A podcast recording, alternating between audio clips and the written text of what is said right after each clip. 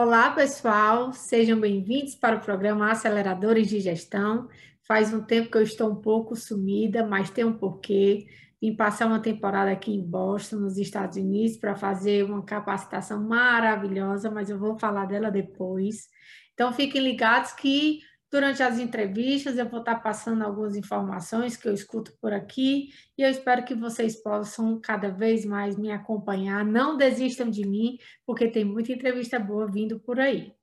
Só para lembrar que o nosso programa hoje está sendo transmitido pelo portal Economic News Brasil e também através da nossa TV, BrisaNet 176, TCM 16.6 e Telecabo 94.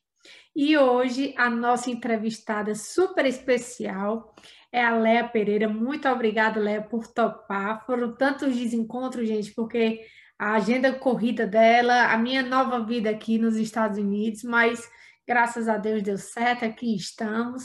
A Léa, pessoal, ela é administradora de empresa com mais de 18 anos de experiência na área de gente e gestão. Antes de eu iniciar com minhas perguntas, comente, compartilhe, se inscreva no nosso canal. Eu tenho certeza que você vai cada vez mais gostar. Tem muita entrevista boa, não só do aceleradores de gestão, mas de 15 em 15 dias nós estamos tendo um companheiro que é o Domingos Cordovil, que ele também está trazendo um programa especial sobre resultado, pessoal. Então, fica com a gente aí semanalmente, que eu tenho certeza que vai ser engrandecedor. Léa, começa com a tua trajetória. Fala um pouco para a gente, para as pessoas que estão nos assistindo, sobre esses 18 anos de carreira. O que é que você tem aí, por onde é que você passou? Tem muita pergunta boa. Eu espero que seja um bate-papo tranquilo, leve e agradável.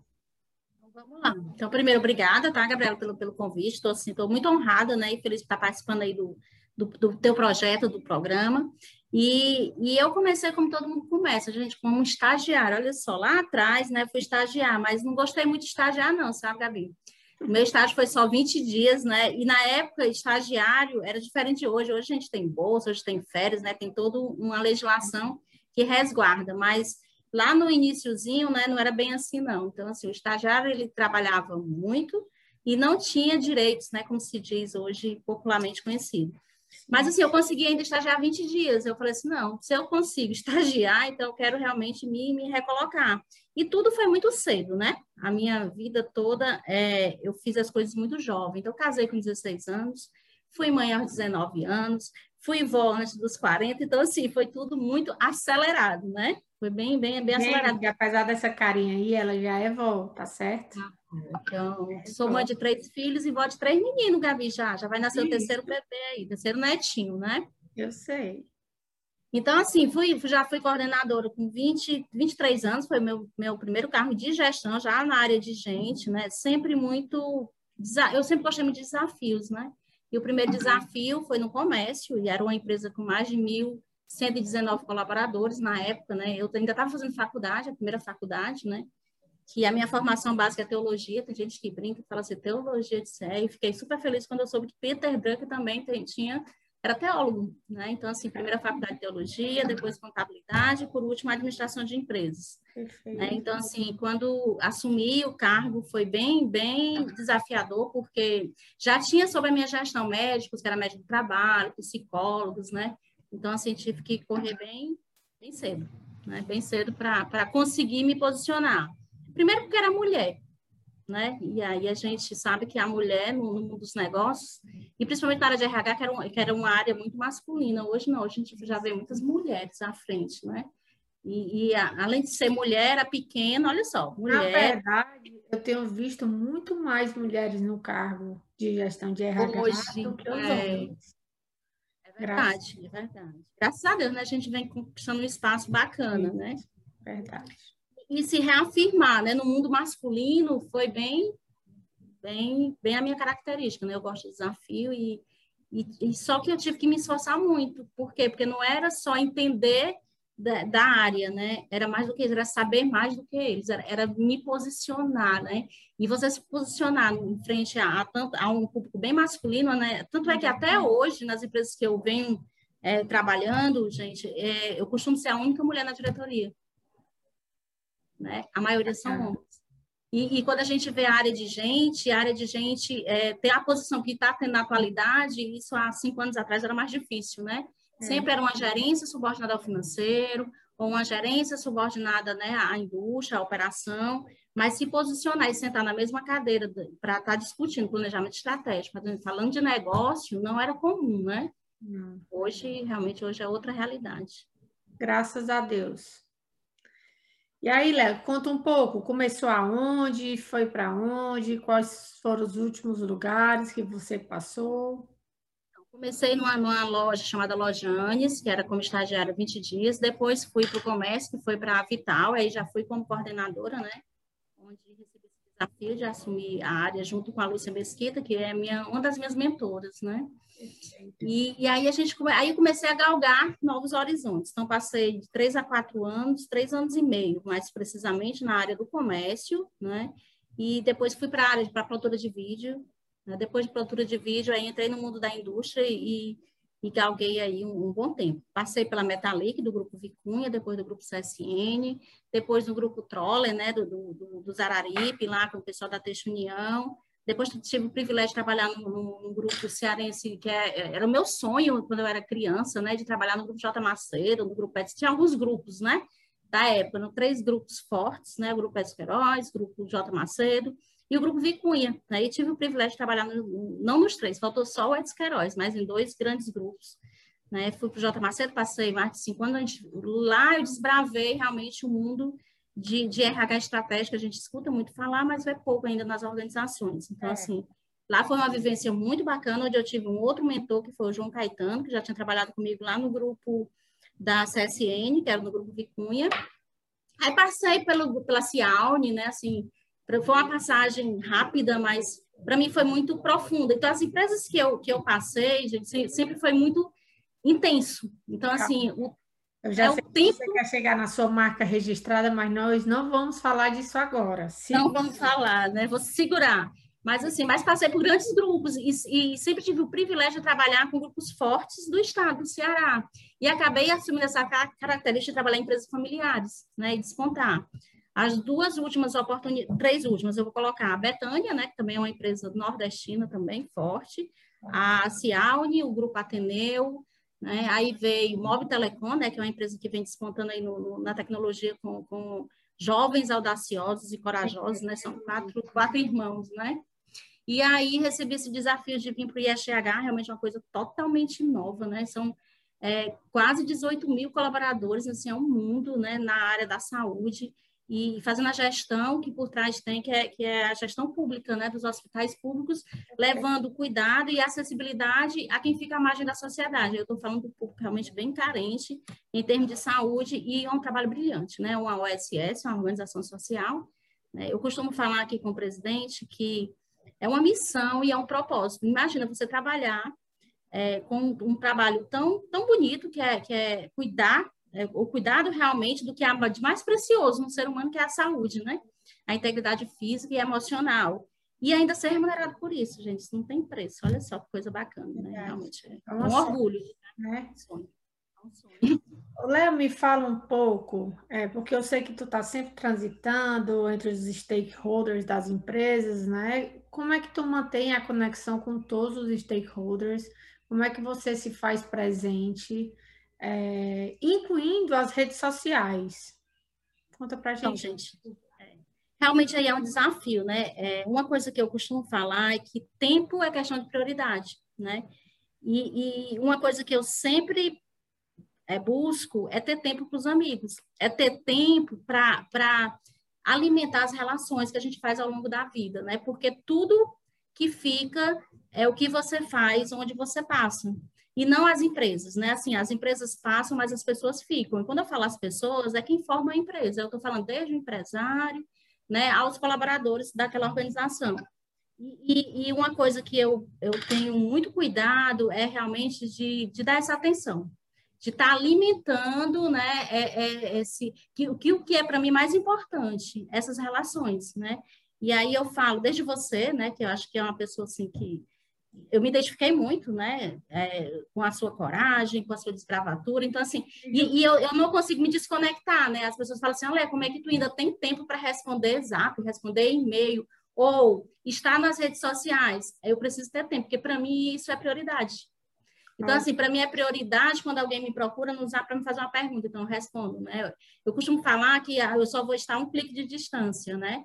Então, eu acho que, que essa questão da prioridade, ela acaba te, te deixando conectada com aquilo que você considera importante. Verdade. E, e as, as relações eu considero importantes. Aí, para todos os stakeholders, né? Para todas as empresas onde eu já passei, para todos os profissionais com quem eu já me relacionei, inclusive com meus amigos de infância. Então, assim, eu tenho um grupo né, que eu ainda tenho uma conexão com a minha amiga de três anos de idade, a gente brincava de Barbie, de Suzy, né? E, e, às vezes à noite eu me pego falando e o filho diz assim, amor, como é que tu ainda tem tempo, né? Eu disse assim, amor, ainda tem que ter tempo para você, para os meninos, né? Porque a gente tem a, tem a vida profissional, é tem a vida pessoal né? e tem a é o equilíbrio. Eu acho que é o equilíbrio. A busca do equilíbrio é o, é o que faz sentido.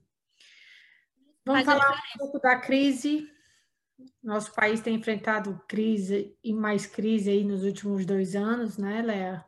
E infelizmente a gente tem bem tendo diversos problemas com a questão do desemprego. Fala para a gente como é que a gente mantém a empregabilidade em momentos como esse que a gente está vivendo. Então, a questão da empregabilidade ela está diretamente relacionada não só às entregas que a gente faz por onde a gente passa, mas eu acredito que por, por pelo é, atualização. Eu acho que a gente sempre tem que estar se atualizando, né? Estudando, lendo, escrevendo, conhecendo e se desafiando, né? É, quando a gente se abre para o conhecimento, a empregabilidade ela meio que, que vem junto. Né? Então, assim, você sempre tem que demonstrar, não só para o mercado, mas para os seus contatos, que você está é, é jovem naquilo, ou você tem um, algo a acrescentar sobre uma realidade, né?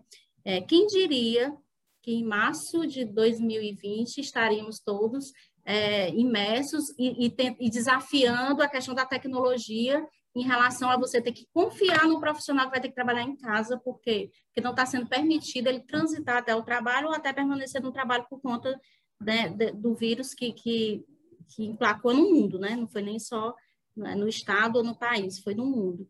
Então, assim, eu tenho certeza que no planejamento estratégico de 2019 para 2020, ninguém considerou essa ameaça.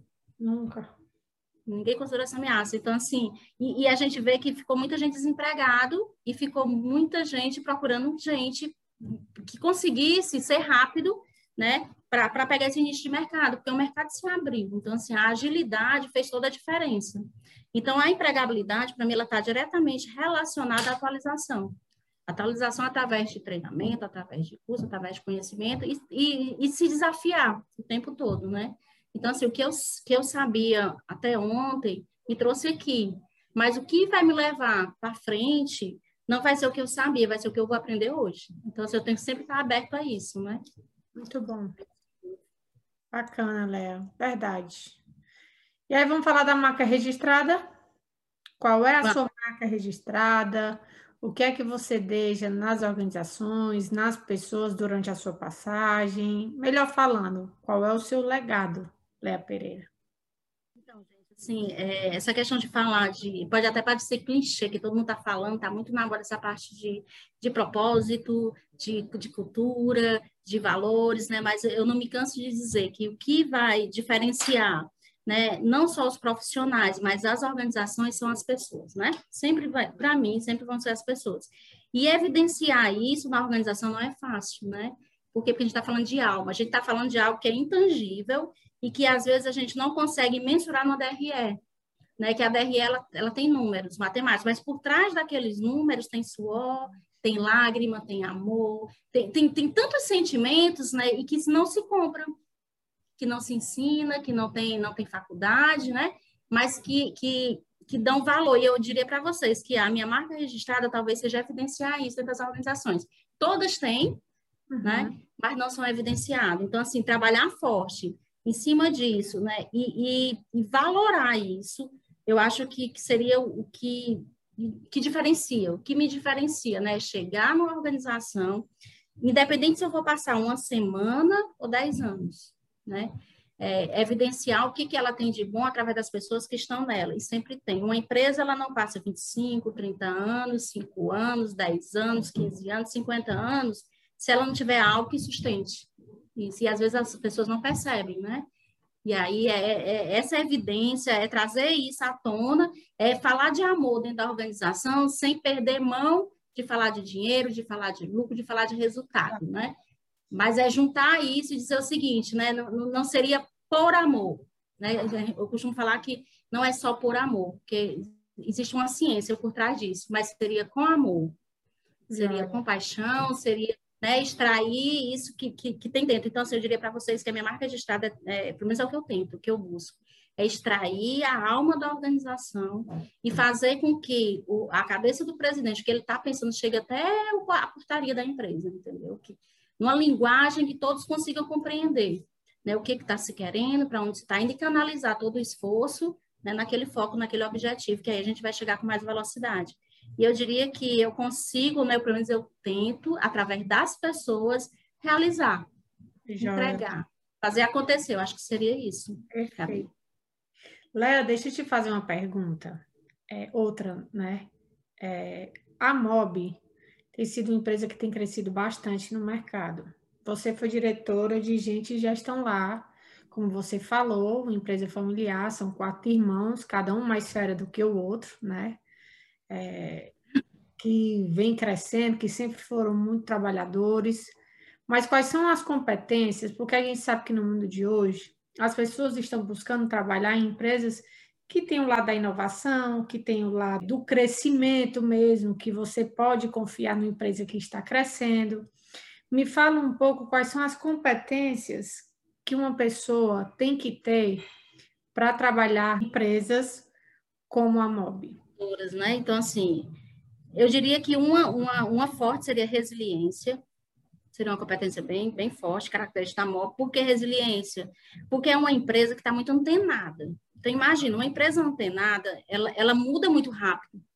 Então, por ela mudar muito rápido, então, assim, algumas pessoas, ela diz, poxa, não deu nem tempo maturar, não deu porque o mercado não dá tempo maturar, entendeu? Então, assim, esse time, essa agilidade, se não passar pela resiliência, você quebra. E seria como bambu. Então, assim, às vezes você tem que ir até o chão, mas depois se erguer como se nem tivesse envergado.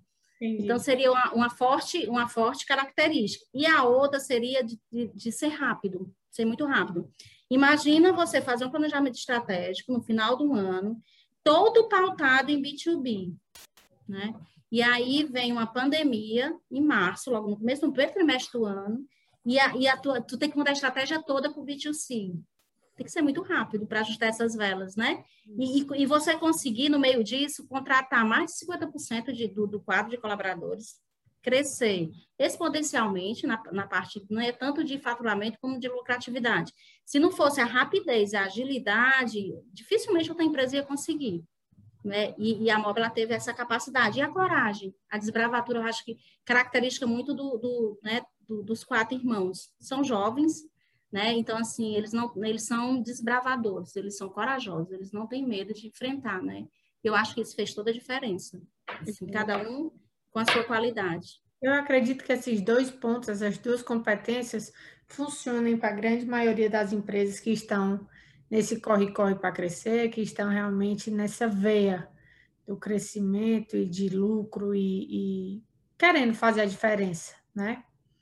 E tem uma, uma, questão também que a gente tem que buscar, esse, o que é o que é mais difícil, sabe, Gabi, que eu vejo, é a questão do equilíbrio. Porque no meio desse turbilhão de coisas, né, você também tem que cuidar um pouquinho de que da, da sua cabeça, do seu corpo, né, é, é, da sua família. E esse equilíbrio não é fácil, né, quando você vê um, um, um mundo doente, né? E, e, e, nunca foi, ficou tão à tona nas organizações essa questão de cuidar da saúde mental, de ter, de ter realmente o cuidado com o colaborador como pessoa, né? E de trabalhar a parte de confiança. Tu imagina uma empresa de telecomunicação jovem, crescendo, ter que de uma hora para outra dizer que todo mundo tem que ficar em casa. E aí, como é que eu vou controlar esse uhum. pessoal? Então, assim, né, Ainda né, passa pela confiança. Região, né? Que é todo mundo muito calor, presença física, né?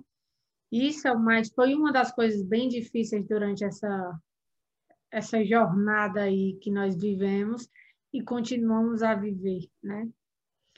Leia, passa para a gente uma mensagem final para as pessoas que estão assistindo. É, o mundo hoje está cada vez mais volátil, né? o mundo VUCA.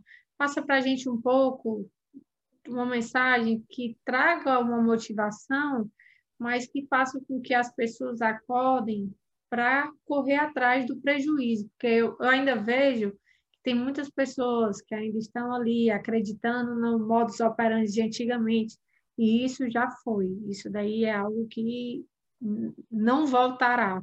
Então, passa alguma mensagem final para as pessoas que estão nos assistindo? A mensagem que eu vou passar para vocês é assim: é, sejamos crianças, com, ou como crianças, né?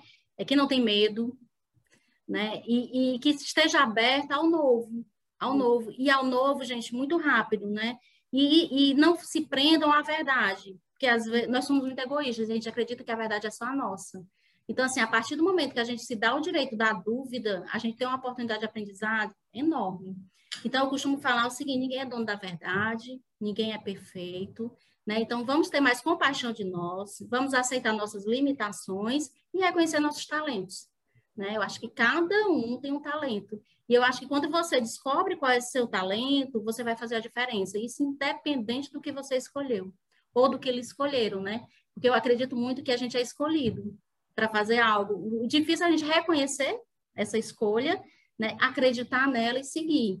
Mas as pessoas com quem eu já, eu já conversei, que acreditaram no seu talento, que conseguiram descobrir muito cedo esse propósito, gente, vocês não têm noção, assim, vou abaixinho né? Assim, estão todas descontando, estão todas se destacando, por quê? Porque fazem o que gostam. E tem gente que diz assim, ah, isso é utopia. Não é utópico.